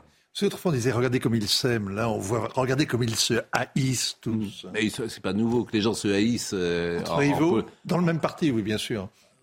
Enfin, ce qui est nouveau, c'est quand même qu'une histoire de. C'est même. Euh, tu, tu, es, tu es toujours précisément dans le même oui, parti. en général, ça se cache. Les gens se haïssent. Euh, vous savez, ça se cache. Giscard, et, Giscard et Chirac. Et, oui, Giscard et Chirac, ça, se cachait. J'étais pas dans le même. Pompidou et De Gaulle, ça se cachait. Hmm. Mm. Mitterrand et Rocard, ça se cachait? Non, mais Par contre, une histoire dramatique de euh, divorce extrêmement compliquée mm. qui devient un objet politique dont mm. on discute pendant trois mois, euh, oui, c'est nouveau. Bon, la suite. Euh, un mot sur Sciences Po, parce que Mathias Vichra, je l'avais entre guillemets allumé en disant il a la pétoche, Monsieur Vichra, il veut pas dire sur notre plateau, il était hier chez Laurence Ferrari. Le problème, c'est qu'il nie en bloc, alors c'est facile. Il dit ça n'existe pas. Le wokisme à Sciences Po, ça n'existe pas. L'écriture inclusive, ça n'existe pas. Rien n'existe. Bon, moi je veux bien que rien n'existe, mais c'est pas exactement ce qui se passe. Donc, il euh, faudrait faire un jour une enquête à Sciences Po. Je, je m'aperçois d'ailleurs, c'est l'espace médiatique qui fait toujours des enquêtes sur plein de choses, mais c'est un choix déjà de faire une enquête. À Sciences Po, on n'enquête pas. Ici, une enquête faite sur Sciences Po. Alors, c'est très intéressant parce que Sciences Po n'a jamais été aussi à gauche que depuis 1971. Mais le wokisme n'est pas du tout en train de prendre à Sciences Po. C'est le paradoxe. De plus en plus à gauche, mais c'est assez peu woke, paradoxalement. L'image qu'on en a, c'est de l'ultra-wokisme, mais il s'avère que c'est pas la réalité. Alors écoutons-le quand même sur euh, deux ou trois choses, et notamment il répondait à cette prof de danse. une gauche sectaire à l'ancienne, quoi. oui. Pas très Moi, l'écriture inclusive, ça me. Voilà. Mais personne ne se bat pour ça, donc on sera les seuls à se battre ici, manifestement. Euh, écoutez, monsieur Vichra, et il répondait donc à cette professeure de danse qui expliquait qu'elle euh, avait été obligée de démissionner puisqu'on lui demandait de dire homme-femme, euh, de supprimer homme-femme de son vocabulaire et de remplacer ça par follower ou leader. Follower, leader, déjà, ce sont deux mots anglais. Donc écoutez Monsieur Vichra, qui est donc euh, directeur de Sciences Po. Dans cette interview, elle commence à dire j'ai été virée de Sciences Po. C'est faux, elle n'a pas été virée puisqu'elle a choisi d'elle-même de partir. Premier mensonge quand même qui fait partir la polémique. Deuxième mensonge, elle dit nous ne pouvons plus utiliser les termes d'homme et femme à Sciences Po. C'est absolument totalement faux. Il suffit de s'inscrire ou de candidater à Sciences Po pour voir qu'il y a deux catégories seulement monsieur, madame, mhm. que sur notre site internet, par exemple, nous avons une délégation aux droits des hommes et des femmes, à l'égalité femmes-hommes, il y a tout qui montre à Sciences Po que nous utilisons ce terme. Donc c'est pas un gros mot de dire euh, il y a des hommes et des femmes, on est d'accord. Évidemment. Bah, non mais c'est complètement euh, absurde. Dans ce cours, précisément, il y avait 16 femmes et 9 hommes. Comment on fait? Difficile, oui, de faire la parité là. Oui. Non, ce qui s'est passé en fait au fond, c'est qu'en fait cette dame a eu des propos qui ont été considérées comme vexatoires. Elle a dit par exemple, deux hommes qui dansent ensemble, deux femmes qui dansent ensemble, c'est moche. Euh, on souhaitait pouvoir euh, conserver euh, ses, ses, qualités. Elle a été prof pendant huit ans, il n'était pas question de la virer. Elle a fait ce choix parce qu'elle rejetait ce terme de leader-follower, qui encore une fois est repris par plein de cours de danse, et c'est un terme technique, il n'y a pas d'idéologie partout. Et je tiens à le dire parce que, et pardon d'être un peu grave là-dessus, à la suite de cette polémique, il y a eu des insultes, des menaces sur des élèves. Il y a eu des insultes, des menaces sur des salariés de Sciences Po. J'ai moi-même reçu des insultes, des menaces sur les réseaux sociaux. Tout ça à partir d'un double mensonge. Donc franchement, franchement, il serait temps quand même de recouper les faits et avant de lancer une information de cette nature, de voir quelle est la réalité des faits. Et la réalité des faits n'est absolument pas celle-ci. Eh ben moi, je conteste ce que dit M. Vichra, puisque j'ai sous les yeux euh, l'examen final de questions sociales à Sciences Po, école d'affaires publiques, Sciences Po, école d'affaires publiques, du vendredi 9 décembre 2022. L'examen est de 13h30 à 18h. Je l'ai sous les yeux. Bon. Et j'ai les sujets qui sont proposés. Les sujets sont écrits en écriture inclusive. C'est une honte. Hum. Voilà. C'est une honte. Donc, administrateur, tri civil, E, etc., tout ça est en écriture inclusive à la Direction générale du travail, votre sous-directrice vous demande une note sur le salaire minimum interprofessionnel de croissance SMIC dans la perspective d'une réunion avec le cabinet pour préparer la revalorisation automatique du 1er janvier. Ça, c'est le sujet. Eh bien, c'est écrit en écriture inclusive. Je l'ai sous les yeux, ça date de vendredi. C'est scandaleux. Et M. Vichra, je maintiens ma position, il a la trouille. La trouille de ses étudiants, la trouille d'imposer l'écriture. Il ne veut pas l'imposer l'écriture inclusive. Et c'est la jurisprudence Mion qui a été virée par ses étudiants. Ils ont la trouille. Je répète ce que je dis. Et s'il veut venir sur mon plateau, je lui dirai. Deux choses sur cette histoire de tango. La première, c'est qu'il préfère des termes anglais à des termes français. Première remarque. Et la deuxième, ils se battent toute la journée pour que hommes et femmes soient équivalents et même substituables. Donc une femme devrait avoir aucun problème pour jouer le rôle de l'homme, ni l'homme euh, de jouer le rôle de la femme pendant du tango. Vous voyez ce que je veux dire Et euh, il faut donc remplacer, euh, je veux dire, de manière sournoise, le terme homme qui revient au même, leader, et le terme femme, follower, parce que dans l'inconscient, c'est ce qui va se, se repasser avec une autre dénomination. C'est absurde. Mais c'est surtout qu'il y a quelque chose d'assez pervers dans la manière dont il présente les choses. Parce que dans sa volonté de nier, il nous explique que leader-follower, il le dit lui-même, ce sont des termes techniques et évidemment, on dit hommes et femmes par ailleurs, mais là, ce sont des termes techniques utilisés dans la danse. Mais cette histoire naît parce qu'il y a un élève qui explique que les termes de hommes et femmes ne lui conviennent pas à lui. Donc cette réalité existe. Elle existe à Sciences Po, elle existe ailleurs. Il n'en est pas euh, nécessairement responsable d'ailleurs, mais il pourrait juste ouvrir les yeux sur l'existence même du problème. Franchement, Mathias Véchra, euh, euh il sait tout. Hein. Non mais Charlotte, bien sûr. je veux dire, il n'y a pas de souci. Lui, son intelligence, vous ne le prendrez pas en défaut là-dessus. Mais il n'a pas le courage. Non, mais parce que si il va, qui est un peu follower. S'il va au combat, s'il va au combat, il perd sa place. Mais Pascal, Charlotte dit quelque chose vraiment, moi, Joseph, d'intéressant, c'est qu'aujourd'hui, dans un institut, une école, euh, on n'a pas le droit de vexer une seule personne. pas une seule personne. Non mais on n'a pas le droit de blesser une seule personne. C'est tout. Non mais, non mais il a raison. Point. Une personne, dans une société, pas deux, une, une, vous m'avez blessé, vous m'avez blessé. Voilà. Une personne. Ah. Mais c'est le aujourd'hui. Même s'il n'y a pas d'intention de le faire. C'est un climat. Vous m'avez blessé. Non, non, vous ça dépend qui vous êtes. Hein. C'est pour ça que je vous dis que ce directeur est un leader. Allez pour terminer et après on parle de Zelenska très Pourquoi il y a cette différence? Il y a cette mm. différence parce que usuellement les hommes sont plus grands que les femmes. Voilà. Et dans, en effet, dans la danse, c'est pour ça, c'est juste ça. Et eh ben Alors, à moins, à moins, de nier ce fait, on n'en est pas loin, on peut couper les pieds, oui. C'est sur un terrain très dangereux, Joseph. Très glissant. Ça nous fait la transition avec. C'est très blessant. Tu vas avoir des menaces de mort pour cette phrase. Ça fait la transition. Dernier tango à Paris. Très choquant. Non, ça fait la transition avec le cinéma. Ah oui, dernier tango à Paris. On parlera tout à l'heure et et notamment de cette scène historique avec Louis de Funès et Yves Montand, qui dit Blas, vous êtes trop grand. oui, je veux voir ça. voir le dessus de la tête. Mais vous savez, ce, ce genre de discours est, courant maintenant, même dans le fait d'écrire un scénario. Oui, oui. Si vous voulez avoir votre film éligible aux Oscars, il faut que toutes les minorités soient présentes. Il faut, enfin, il faut écrire en fonction de la société et puis écrire en fonction de, de domaines artistiques. On entre dans des choses qui deviennent complètement ubuesques. Je suis d'accord avec vous. Les films aujourd'hui sont jugés jugés à l'aide de critères idéologiques. Et s'ils remplissent les bonnes cases, les critiques diront du bien d'eux. Et s'ils remplissent les mauvaises cases, c'est absolument formidable ce que vous dites. C'est tout à fait vrai. C'est insensé. C'est tout à fait vrai. Et si vous voulez euh, euh, des, fonds pour des films, vous savez le type de film qu'il faut produire. Alors que le cinéma est à la base un spectacle, mais aussi une subversion. Hmm. soit, un spectacle, soit l'entérinement. Bienvenue dans la société de propagande. Et moi, ce qui m'étonne, c'est que vous dénoncez ça. Oui. Vous dénoncez en permanence le, monde médiatique. Oui. Et je suis dedans. Non, c'est pas ça. Sans, voir à quel point euh, le formatage des esprits, le, discours idéologique passe par la pub, le spectacle, les, feuilletons, les films, tout cet enregistrement permanent qui, est, qui va bien au-delà des rédactions, en fait. Bien sûr, mais vous avez Les sont plutôt rétifs, euh, parfois un peu rebelles. Mais je le dis sans arrêt, les, films. Mais, attendez, je passe mon temps à dire que la variété française fait de la propagande depuis 20 euh, ans.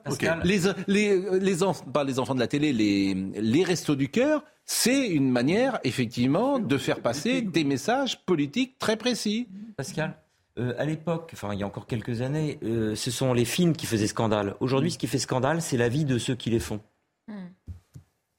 Bon, on parlera vraiment cinéma, on parlera aussi, vous il reste une vingtaine de minutes, juste très court sur Madame Zelenska, qui est à Paris, euh, qui a rencontré Brigitte Macron. Chance. Hier. L'ironie. Vous voulez nous fâcher avec tout Mais pas, pas du tout. Moi, je suis très content que les, gens viennent à que les étrangers viennent à Paris au moment des fêtes, même si la ville n'est plus tellement éclairée. C'est bien. Mais non, encore la saison des vous ne prenez pas la souffrance des Ukrainiens, peut-être. Mais je parle pas la souffrance de Madame Zelenska. Que dire, que dire? J'ai beaucoup de compassion, mais pas, pas tant que ça quand même, pour Madame Zelenska et Monsieur Zelensky. Bon, hein euh, comment vous décryptez ça et que faut-il en On organise un grand téléthon. C'est à la fois un téléthon, SOS dépannage, et puis non, c'est, on, organise à Paris aujourd'hui euh, deux conférences pour le prix d'une. Une avec des chefs d'État, mais en réalité ils sont par visioconférence, vous inquiétez pas, mais ça n'empêche pas quand même que tout, tout, Paris est quand même bloqué aujourd'hui. Et puis une autre conférence ce soir avec des entreprises, 500 entreprises françaises qu'on incite à investir pour la reconstruction de l'Ukraine. Alors vous me direz que la démolition n'est pas terminée. Et puis ça risque de durer un certain temps, le chantier encore. Mais c'est pas grave, on les incite à y aller. Et on va d'ailleurs garantir, avec quelques milliards, leurs investissements là-bas. Ce qui, moi, me pose problème. Parce que si vous prenez de Lisbonne jusqu'à Vladivostok, il y a 55 ou 57 pays. Euh, L'Ukraine, avec sa richesse inouïe, ses plaines céréalières, son sous-sol qui est gorgé, etc., de toutes sortes de minerais, l'Ukraine fait partie des quatre pays les plus pauvres où le revenu est le, plus bas. Pourquoi? Parce que c'est un pays abominablement corrompu. Ah abominablement corrompu. Monsieur Zelensky s'est fait élire en étant le champion de la lutte contre la corruption. En réalité, les Panama Papers nous ont révélé qu'il était d'acquaintance avec les oligarques pour des montages complètement véreux dans des paradis tropicaux pour mettre sa fortune à l'abri. Ça, ça n'a jamais été réglé. Donc, ce que je veux dire, c'est que les petits contribuables français hmm. Hein, le contribuable pauvre en mmh. France va entretenir le corrompu euh, ukrainien riche. Et ça, ça me pose peut-être un petit problème. Qu'on fournisse des armes pour tenir le coup face à la Russie, pas de problème. Qu'on investisse aujourd'hui en Ukraine pour la reconstruction alors qu'il n'y a aucune perspective politique de sortie de la crise, c'est un peu prématuré, non? Ah, Pascal est là. Ah, je vois rien du tout. Je trouve que ces informations ne sont pas dites ailleurs, c'est tout. Et ces analyses ne sont pas dites ailleurs.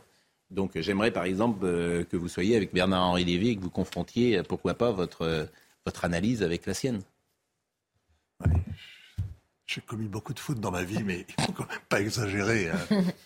Il y a des punitions qu'on essaiera d'éviter. C'est dur. Bon.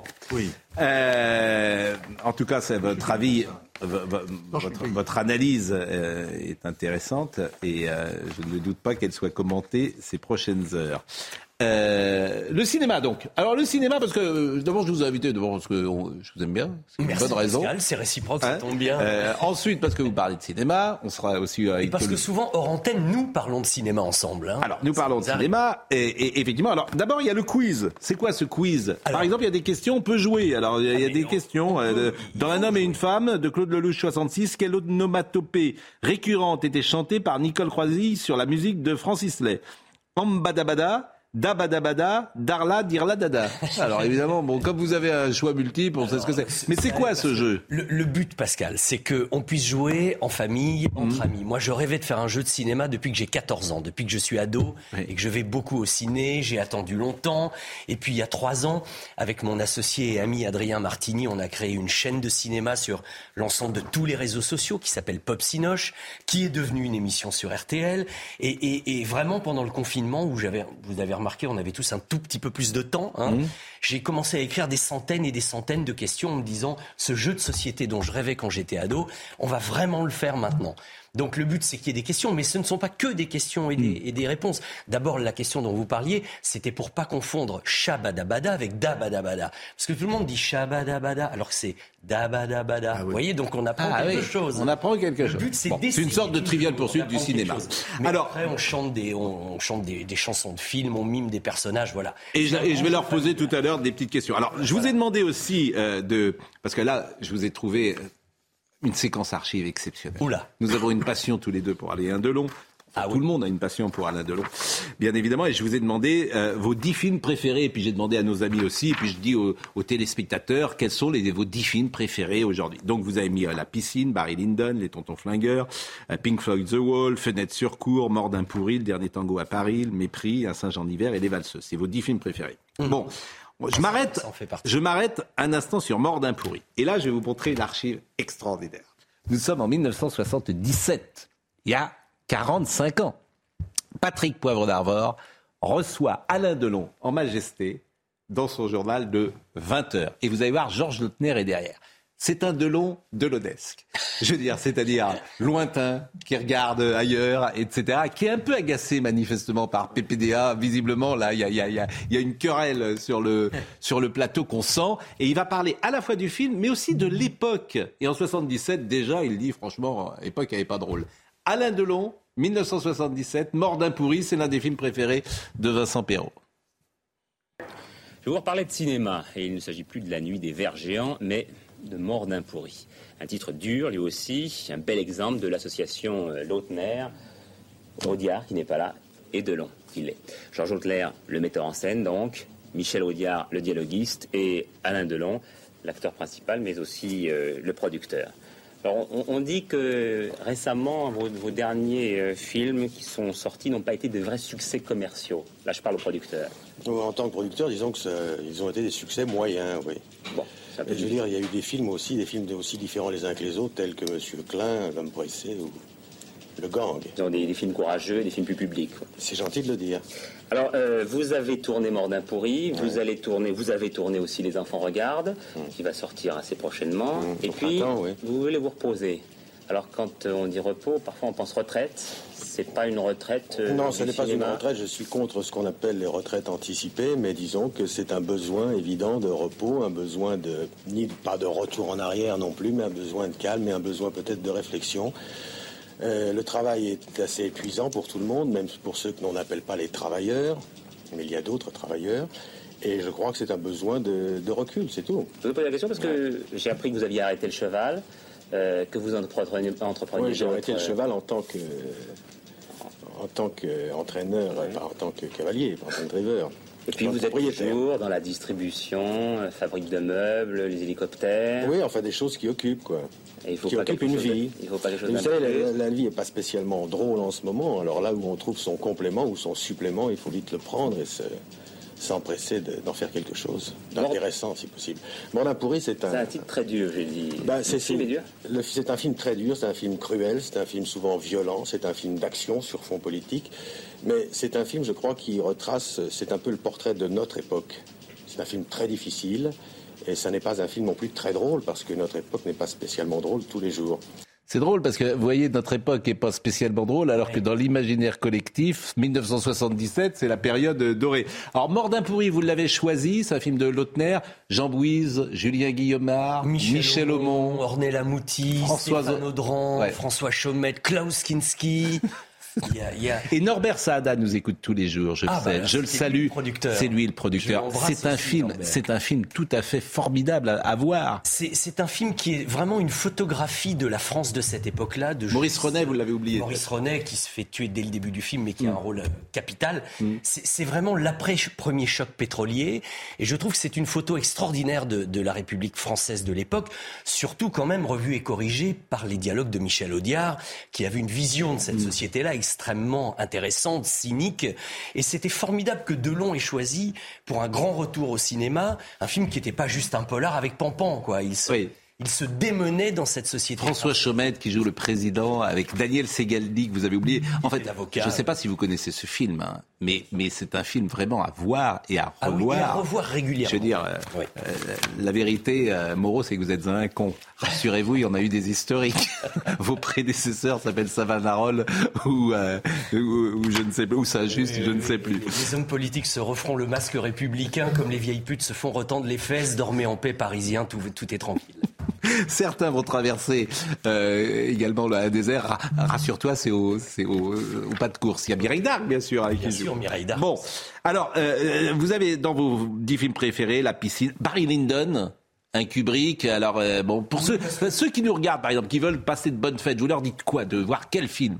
Alors, bah, euh, vous voulez dire des films qui vont sortir Non, des, films historiques, bien sûr, des films bah, historiques. Je, ne peux que conseiller Barry Lyndon, mais en même temps, il faut bien choisir un Kubrick. C'est dur dans ses films préférés de ne pas avoir un Kubrick. Pour certains, c'est 2001. Hmm. Pour d'autres, ce sera Full Metal Jacket. Mais pour moi, c'est peut-être un de ses films les plus fédérateurs. C'est un film historique grandiose et qui regroupe tout ce qui s'est fait à un moment donné de mm. mieux au cinéma. La plus belle photo, c'était celle de John Alcott. La plus belle utilisation de la musique, c'était ça. Le scénario le plus mm. incroyable, l'interprétation de, de Marisa Berenson. Extra. Mais oui, vous dites l'interprétation, c'est marrant parce que Michel Simon, qui est le grand spécialiste de Kubrick, il dit une chose. Marisa Berenson, elle parle quasiment pas dans euh, Barry Lyndon. Elle parle pas. Et tu sais tout ce qu'elle pense et, uniquement par la mise en scène. Elle est extrêmement Avec les regards, etc. Et ça, c'est Michel Simon qui avait décrypté ça dans son, dans son livre. Euh, on va être avec euh, l'ami Vendreau dans une seconde. Simplement, j'ai sorti une petite musique pour vous. Parce que euh, c'est pas dans vos pas dans les films préférés de Vincent, mais manifestement. Sur Barry Lyndon. Marisa Berenson m'a raconté que les scènes de guerre dans Barry Lyndon, elle était très impressionnée. Elle dit, mais Stanley, comment est-ce que vous pouvez mettre ça en, scène? Et en fait, il lui a répondu, mais j'en sais rien du tout. Je laisse le chaos se faire et à la fin de la journée, j'ai l'impression que c'est moi qui l'ai organisé. donc, donc j'ai une musique, j'ai une musique pour vous. Euh, une musique pour vous. Euh. Ah oui, évidemment. il était une fois dans l'Ouest.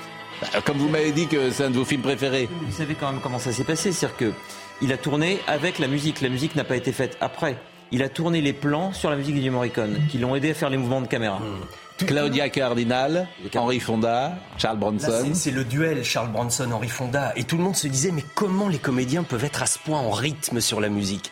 Et dans le désert d'Almeria, en effet, Yann, Sergio Leone a fait retentir la musique de Morricone comme dans un concert de rock'n'roll. Et, et les comédiens marchaient en rythme sur la musique. Il y avait quasiment plus de montage à faire. Je, je crois que c'est pas tourné à Almeria, euh, était une fois dans l'Ouest. C'est le, le, premier Léon, ah, le duel. Oui, oui, c'est le premier Léon qui était tourné. Alors Almeria, qui est euh, en, Espagne, là où a été tourné également euh, La Folie des Grandeurs, je crois. Exactement. Et le bon la Et beaucoup de Léon, beaucoup de Léon. Bon, euh, Jacques Vendroux, Jacques Vendroux, générique, musique.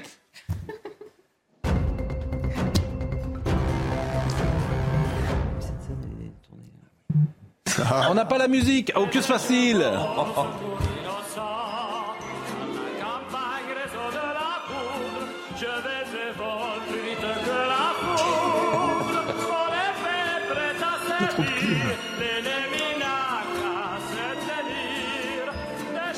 Jacques Vendroux, euh, euh, c'est par solidarité que vous êtes euh, habillé comme nous?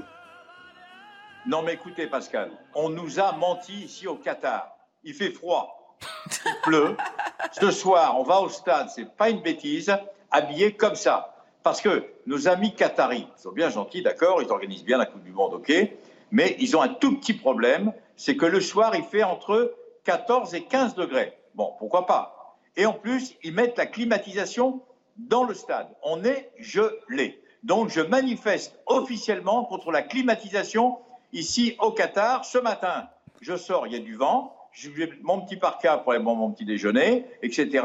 Et donc là, maintenant, j'en ai marre, marre, marre. Il faut arrêter de nous raconter des bêtises. Il fait froid au Qatar, Pascal. Voilà, on nous a menti.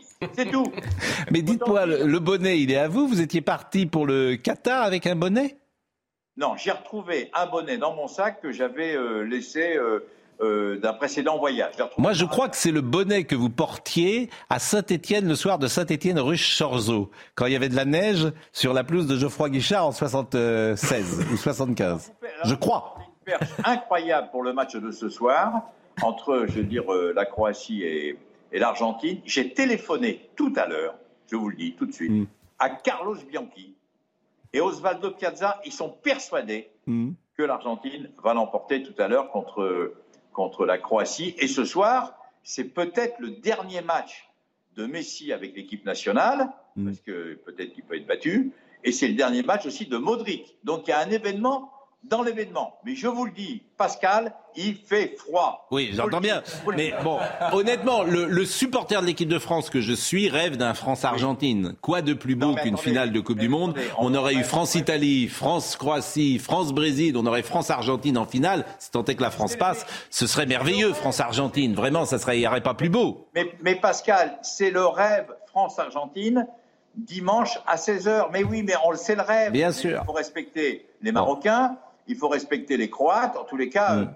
c'est jouable. Évidemment que France-Argentine, c'est le et c'est l'occasion, c'est l'occasion de saluer euh, parce qu'à Nantes, vous savez qu'on a une grande filière argentine. Le premier Argentin qui était venu à Nantes, il s'appelait Hugo Bargas. Il y avait eu Enzo Trocero, Victor Trocero. Il y avait eu euh, Giorgi Luis Buruchiaga. Euh, il y avait eu euh, vraiment une... Et c'est Robert Budzinski qui allait en Argentine prendre les meilleurs joueurs. Il n'y a pas que Nantes dans la vie, hein, ok Non, il n'y a pas que Nantes. Hugo Curioni. Hugo, qui se souvient de Hugo Curioni? Il a joué à Metz. Il a joué à Metz. Jacques, bonsoir. Euh, bonjour. Bonsoir. en termes de vitrine sur les Champs-Élysées, quel est le meilleur match Franco-argentin formidable. Nestor Combin. Oui. Il a fait l'Olympique lyonnais. Et puis on va en trouver. Hein, César. Laraignée, Carlos Bianchi. Mais oui. bon, euh, non mais ça va être bien. Euh, vous avez fait une tribune dans Paris Match pour euh, demander à Didier Deschamps de rester. et sur Europe 1 hier soir aussi. Oui, bah, euh, vous faites des tribunes, oui, vous recyclez comme ça les mêmes trucs. Vous pouvez la faire sur CNews comme ça, vous n'avez pas besoin de bosser. Mais je l'ai fait hier. Mais, mais, Pascal, vous écoutez pas ce que je dis? Non, en général, je n'écoute jamais ce que disent les gens.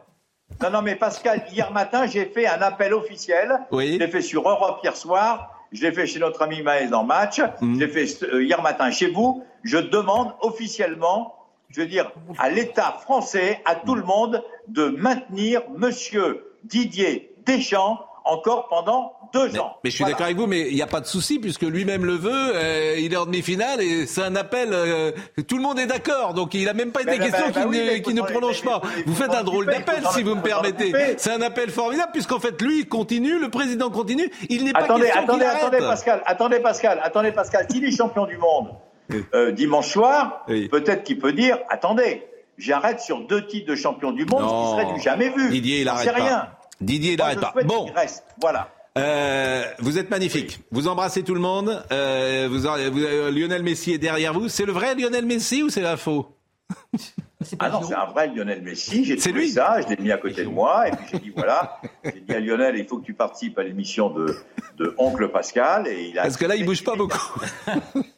non, il est bon, il est un petit peu, il est un peu rigide, mais mais bon, je voulais associer euh, Messi, qui est quand même l'un des plus grands footballeurs du monde. Bon. Et puis euh, et puis voilà, c'est tout. Je vous remercie beaucoup. Mais il fait froid, mais il fait froid. Oui. Oh, bon. Audrey Berthaud, Audrey Berthaud, il est, euh, il y a une scène comme ça dans La valse des pantins où Robert Dunero joue avec des mannequins. Vous connaissez cette scène Il se rêve, il se rêve comme un grand acteur alors qu'il est rien du tout et il répète dans sa chambre comme s'il était avec des stars. Il dit oui, bien sûr, évidemment, bien sûr. Et c'est des euh, vedettes euh, avec Jerry Lewis. Ça, vous auriez pu le mettre, la valse des pantins. C'est le meilleur Scorsese. c'est le quoi le meilleur? C'est Mais celui-là, c'est extraordinaire, la valse des pantins de Scorsese. Le JT de Audrey Berthaud. Le procès de l'attentat de Nice, la Cour d'assises spéciale de Paris livre cet après-midi son verdict. Après plus de trois mois d'audience, les magistrats doivent donner leur intime conviction sur le rôle des huit accusés. 86 personnes avaient perdu la vie, c'était le 14 juillet 2016. 100 euros de prime pour les automobilistes qui feront du covoiturage en 2023. Ce bonus sera versé seulement aux nouveaux inscrits sur les plateformes de covoiturage du quotidien. Une autre prime de 100 euros cumulable sera versée aux nouveaux inscrits réalisant trois trajets sur une longue distance. Enfin, Eva Kaili n'a reçu aucun pot de vin du Qatar, selon son avocat. La vice-présidente grecque du Parlement européen a été euh, écrouée pour des soupçons de corruption. Je n'ai aucune idée si de l'argent a été trouvé ou combien a été trouvé. Sa position est qu'elle est innocente, a défendu euh, son avocat. Hier, Athènes a décidé de geler tous les avoirs de la députée. Adrien Quatennens, quatre mois avec sursis. Condamnation, c'est pas rien. Quatre mois avec sursis. Euh, la Moixotec dans une seconde. Simplement, j'ai oublié Angèle Marcos tout à l'heure dans les grands argentins du FC Nantes. Angel Marcos, qu'il me pardonne, euh, dont la carrière avait été injustement attaquée par un joueur de Saint-Etienne qui s'appelait Mercadier. Angèle Marcos, je le salue. Euh, la Moixotec.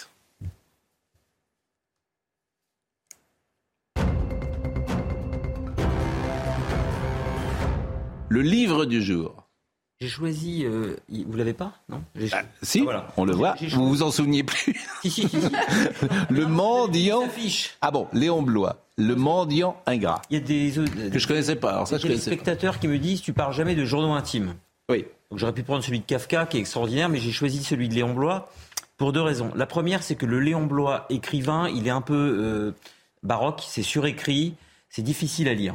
Mais le Léon Blois diariste, il est extraordinaire. Alors Léon Blois, c'est un écrivain catholique qui est né en 1846 et qui est mort en 1917. Et c'est surtout un écrivain qui est toujours en colère, toujours injuste, le mendiant ingrat. Il insultait les gens qui l'aidaient, par exemple, mais il insupportait ceux qui ne l'aidaient pas encore plus. Et donc c'est un type qui était contre tout. Euh, il était évidemment croyant, mais il était anticléricaliste, clérical. Hmm. Il était euh, hostile à toute nouveauté. Il était hostile à toute intellectualité. En fait, la seule chose qui l'intéressait, c'était la misère. Il pensait que la misère, c'était l'expérience la plus extraordinaire que puisse vivre un être humain. L'argent, il appelait ça le sang du pauvre. Il supportait pas l'argent et en même temps, il en avait besoin, il le réclamait sans cesse. Mmh, c'est un autoportrait. Il a eu une vie absolument épouvantable. Il a perdu des enfants en bas âge. Il a vécu avec mmh. des prostituées dans la misère la plus noire. Il essayait d'en faire des saintes. Et il disait le seul malheur, c'est de n'être pas des saints. Il a fait un pèlerinage à la Salette. Et Léon Blois est un immense écrivain catholique qui a été récupéré par des misérables écrivains euh, sulfureux dont on ne citera pas les noms. Il faut le réhabiliter parce que c'est un écrivain de la belle époque, mais dans ce qu'elle avait de plus euh, volcanique. Et il y a peut-être un peu de Léon, de Léon Blois en vous. Le pamphlétaire, un peu, oui. Mais il n'y a pas assez de Léon Blois dans la société. Mon Noël à moi. Il y a trop de langue de bois et pas assez de langue de Blois. Euh, l'esprit est roi. Euh, mon Noël à moi. Ah, c'est formidable. Alors j'ai connu un Noël très particulier du temps où j'habitais en Bulgarie, j'étais expatrié. C'était du temps du communisme, donc on ne fêtait pas Noël en Bulgarie. Donc après mon travail, je rentre euh, normalement euh, chez moi, dans la banlieue d'une petite ville bulgare. Et là, il y a une terrible tempête de neige qui s'abat et toute l'électricité saute. Donc, je dois quitter le tramway.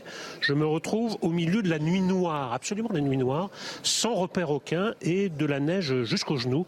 Et j'ai donc passé la soirée de Noël à patauger dans la neige. J'ai mis une heure à aller du tramway à mon, à mon domicile, pas à pas, à travers la neige qui ne cessait de s'accumuler. Voilà. C'est le Noël le plus original et le moins festif que j'ai passé de ma vie, mais c'est celui dont je garde le souvenir le plus vif. Merci euh, Vincent Perrault. Pop Pop Sinoche, c'est toujours trop court, mais c'est tellement bien de parler de cinéma, notamment avec vous. autour du cinéma, c'est Exactement. Merci, merci à Thibaut Palfroy qui était à la réalisation, merci à Guillaume qui était au son, à Pascal Choup qui était à la vision, merci à Marine Lançon qui était de retour et à Justine Cerquera. Euh, Jean-Marc Morandini dans une seconde pour euh, l'information de ces dernières secondes. Adrien Quatennens, condamné à 4 mois de prison avec sursis. À ce soir.